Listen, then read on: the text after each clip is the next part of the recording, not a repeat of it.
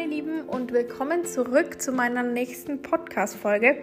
In dieser Podcast-Folge möchte ich euch zehn versteckte Kosten nennen, die ihr bei der Planung bzw. bei der Budgetierung beachten solltet. Ähm, fangen wir einfach mal an. Punkt Nummer eins. Und zwar ist es das Gedeckgeld auch Tellergeld oder Korkgeld genannt. Und zwar geht es einfach darum, wenn ihr sagt, okay, ähm, wir haben unsere Location gefunden und die Hochzeitstorte, die möchten wir selber mitbringen, dann fällt ein sogenanntes Tellergeld an.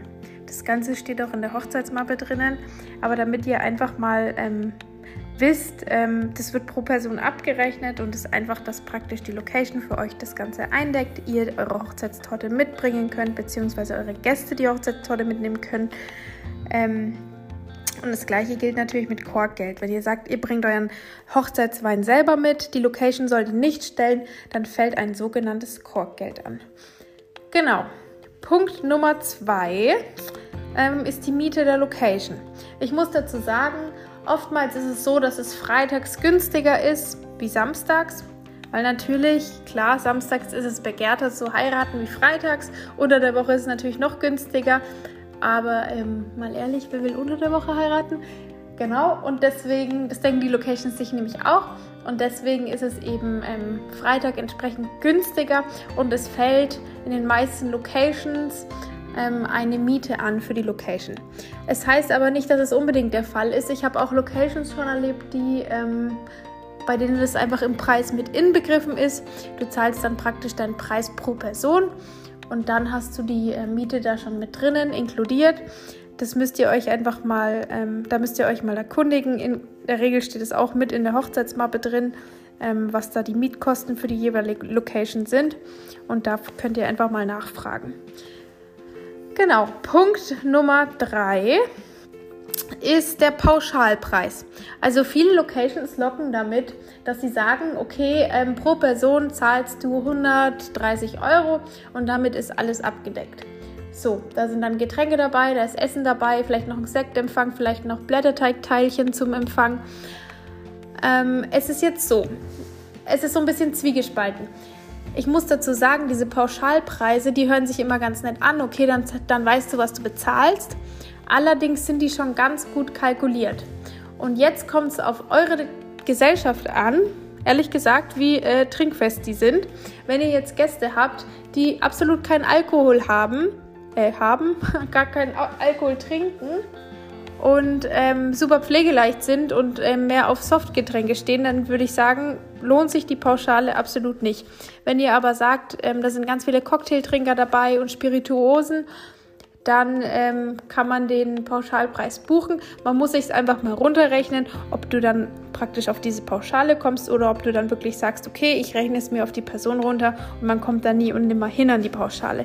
Also bedenkt bitte einfach, da kommt es wirklich auf die individuelle Hochzeitsgesellschaft an. Was meint ihr, wie eure Gäste, wie trinkfreudig die sind und dementsprechend könnt ihr dann entscheiden, Pauschalpreis oder in Einzelabrechnung. Genau, Punkt Nummer 4. Ähm, falls ihr Husten habt, also praktisch Stuhlhusten oder Stehtische, die müssen meistens mit dazu gebucht werden. Es gibt vereinzelt Locations, da sind die sowieso mit dabei. Ist aber nur sehr selten der Fall, weil ihr müsst euch überlegen, die Husten werden auf die Stühle gezogen, die werden wieder abgemacht, die werden gereinigt und das kostet einfach ähm, einen Preis. Da bezahlst du pro Husse deine, weiß nicht, 3,50. Ähm, jetzt momentan sind Hussen ja jetzt gar nicht mehr so der Renner. Deswegen fallen die so ziemlich bei vielen oder sehr vielen Hochzeiten, auch gerade bei den freien Trauungen, eigentlich immer komplett weg. Genau, aber seid euch dessen bewusst, dass ihr ähm, da einfach nochmal Geld in die Hand nehmen müsst, wenn ihr dann noch so ein paar Extras mit dazu buchen wollt. Aber das bespricht auch die Location mit euch. Genau, was ihr noch unbedingt bedenken müsst, und dann kommen wir nämlich schon zu Punkt Nummer 6 sind die Portogebühren. Also ihr habt ja im besten Fall, also manchmal habt ihr nur Einladungskarten. Es gibt aber auch Brautpaare, die haben Save-the-Date-Karten, Einladungskarten und Danksagungskarten und ähm, möchten die natürlich nicht alle äh, per, per selbst austragen und dementsprechend müsst ihr das Porto mit berechnen. Also nicht nur die Einladungskarte, die vielleicht 3 Euro kostet, sondern das Porto mit dazu. Und dann zusätzlich, was zum Porto dazu kommt, sind natürlich die Umschläge, wenn ihr es verschicken wollt. So, und ähm, das müsst ihr dann berechnen. Und wenn ihr jetzt Save the Date-Karten, Einladungskarten und Danksagungskarten habt, dann läppert sich da auch eine Summe, die man auch gern mal vergisst. Genau. Punkt Nummer 1, 2, 3, 4, 5, 6. Genau, kommen wir zur freien Trauung. Es wird ja immer beliebter, nicht kirchlich zu heiraten, sondern das Ganze im Freien stattfinden zu lassen, beziehungsweise in der Location.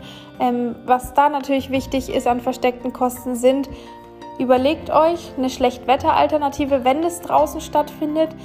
Gibt es in der Location ähm, eine Bestuhlung? Haben die Stühle für die freie Trauung oder nicht? Müssen die von externen geliehen werden? Ähm, wenn nein, müsst ihr die natürlich besorgen. Und wichtig, ganz wichtig, Schirme und Zelt. Das kommt natürlich nochmal on top. Ihr wisst nicht, was für ein Wetter an dem Tag sein wird. Man hofft natürlich immer auf tolles, tolles Wetter. Das ist leider aber nicht immer der Fall.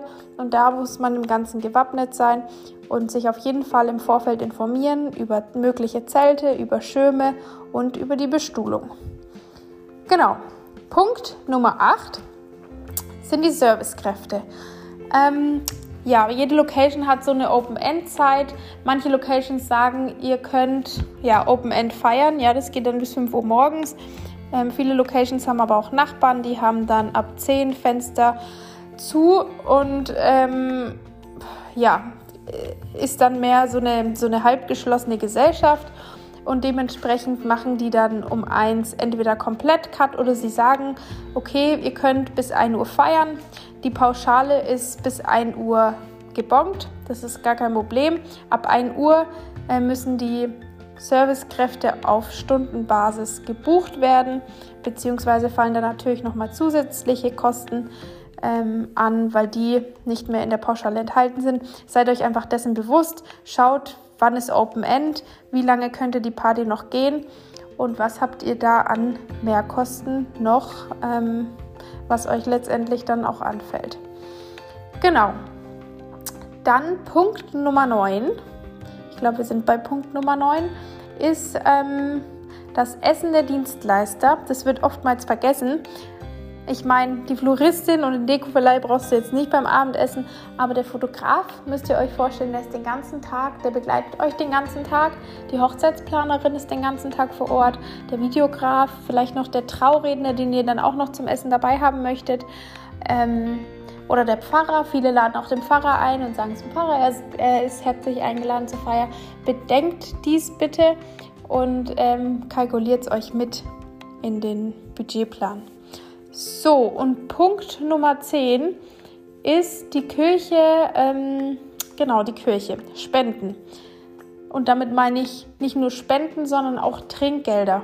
Also oftmals ist es ja so, dass die Kirche an sich nichts kostet, wenn man ähm, sowieso kirchlich da getauft wurde. Ähm, dennoch ist es so eine Art Trinkgeld, wie, wie man es jetzt vom Kellner kennt, dass man dem Mesner oder dem Pfarrer oder dem Orgelspieler auch einfach mal ein bisschen Trinkgeld da lässt. Ähm, ja, beachtet es einfach bei eurer Planung, dass da nichts untergeht, dass ihr einfach mit einem kleinen Dankeschön, es muss ja auch nicht immer Geld sein, oder einfach mit einem schönen Dankeschön oder eine, einer netten Geste einfach ähm, denen noch was Gutes tut. Genau. Und Punkt Nummer 11. Ich dachte, es waren eigentlich 10 Punkte. Aber ich, einen habe ich noch für euch. Und zwar ist es das Make-up und Haare. Ihr werdet ja am Braut, äh, ihr werdet ja am Hochzeitstag geschminkt und euch werden die Haare gemacht. Und ihr macht ja davor im besten Fall nochmal das Ganze in Probe und da ähm, werden euch natürlich auch Kosten anfallen. Oftmals ist es aber so, dass ähm, die Make-up-Artisten und ähm, Hairstylisten sagen, wenn du das Probe-Make-up bei mir buchst, dann entweder verrechnet sich's mit dem letztendlichen Termin oder ähm, es ist einfach günstiger, weil du mich dann am Tag der Hochzeit noch buchst. Genau.